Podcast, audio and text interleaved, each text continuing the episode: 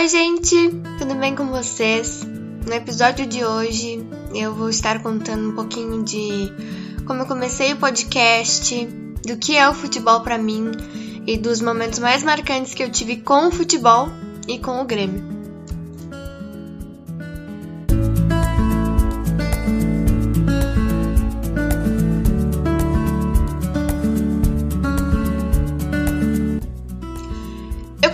Postar episódios no dia 5 de setembro do ano passado na plataforma SoundCloud, mas antes eu já gravava podcasts, só que eu não fazia ideia do que era um podcast, eu não fazia ideia que eu podia publicar uh, os episódios que eu fazia, eu só fazia por diversão mesmo.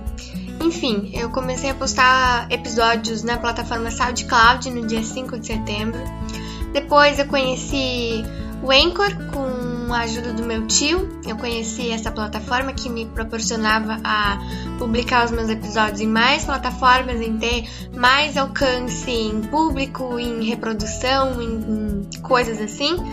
E no dia 27 de setembro do ano passado, eu comecei a publicar os meus episódios no Anchor e para muitas outras plataformas também.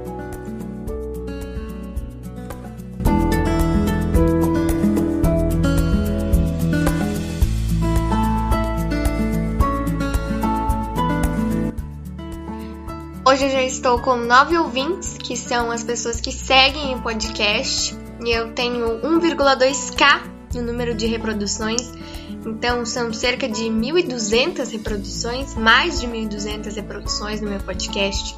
E eu fico muito feliz por esses números enormes, por esses números gigantescos, porque eu não fazia ideia do que seria ter um podcast, que seria tão legal ter um podcast, porque é tudo uma rotina. A gente tem que planejar os episódios que a gente vai fazer, a gente tem que planejar os assuntos que a gente vai tratar nas repercussões dos jogos, além de falar do jogo. Então é uma coisa muito legal, uma coisa que eu gosto pra caramba de fazer.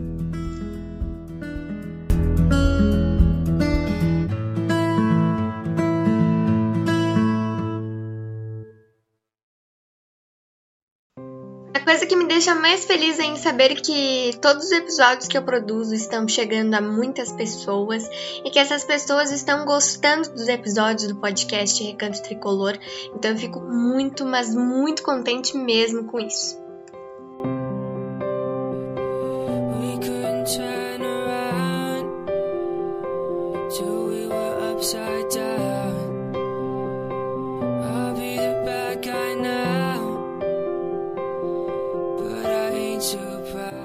Além de todas essas coisas, eu acho que um podcaster tem que ter na cabeça ah, uma coisa muito importante, que é a divulgação. A divulgação do podcast é uma coisa muito importante, eu posso falar por experiência própria mesmo, porque a gente precisa divulgar o trabalho para muitas pessoas, para o máximo de contatos que a gente tem, para amigos, para familiares e criar uma rede social em prol desse trabalho, em prol do podcast. Eu, por exemplo, tenho meu Twitter que eu divulgo uh, todos os episódios que eu faço, eu anuncio as novidades, eu falo das repercussões. Então, a divulgação é uma coisa muito importante.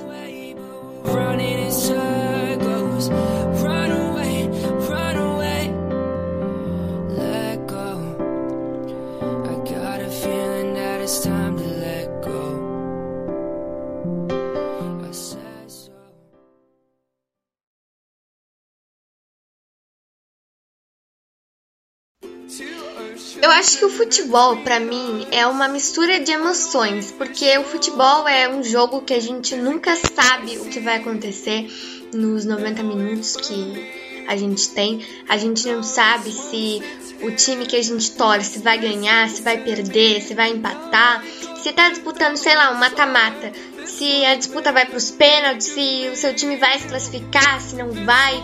Então é uma mistura de emoções, a gente fica pensando poxa, o que será que vai acontecer agora? Será que meu time vai ganhar? Será que não? Será que vai para os pênaltis? Será que esse jogador em especial, um jogador em especial, fará um gol que dará a vitória para o meu time? Então a gente nunca sabe o que vai acontecer. É uma mistura muito forte de muitas emoções, de muitos sentimentos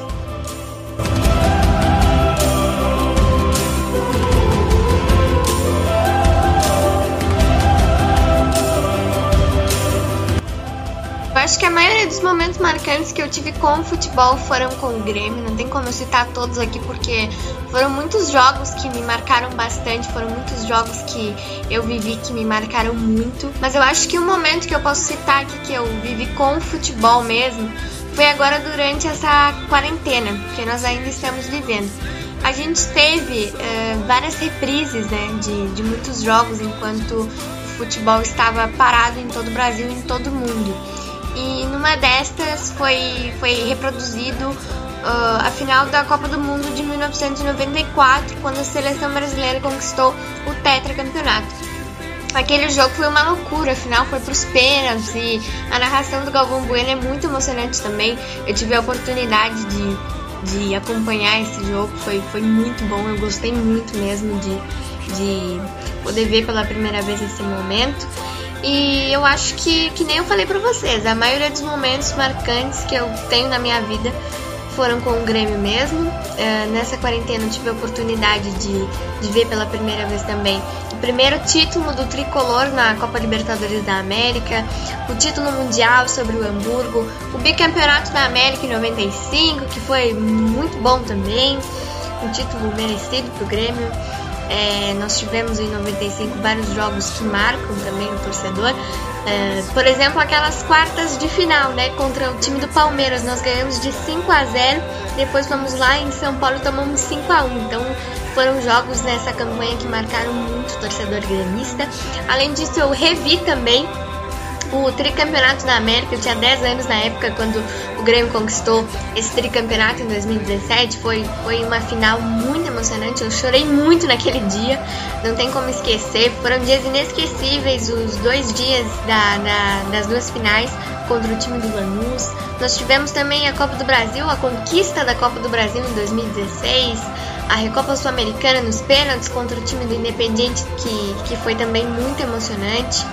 Nós tivemos também a final do Campeonato Gaúcho em 2019, que foi disputada em dois grenais. O Grêmio ganhou nos pênaltis também do Internacional. Nós tivemos também o Grenal do, da volta do Campeonato Gaúcho no ano passado. O Grêmio acabou vencendo por 1 a 0 o time do Internacional. Esse jogo foi disputado aqui no Estádio Centenário, em Caxias do Sul.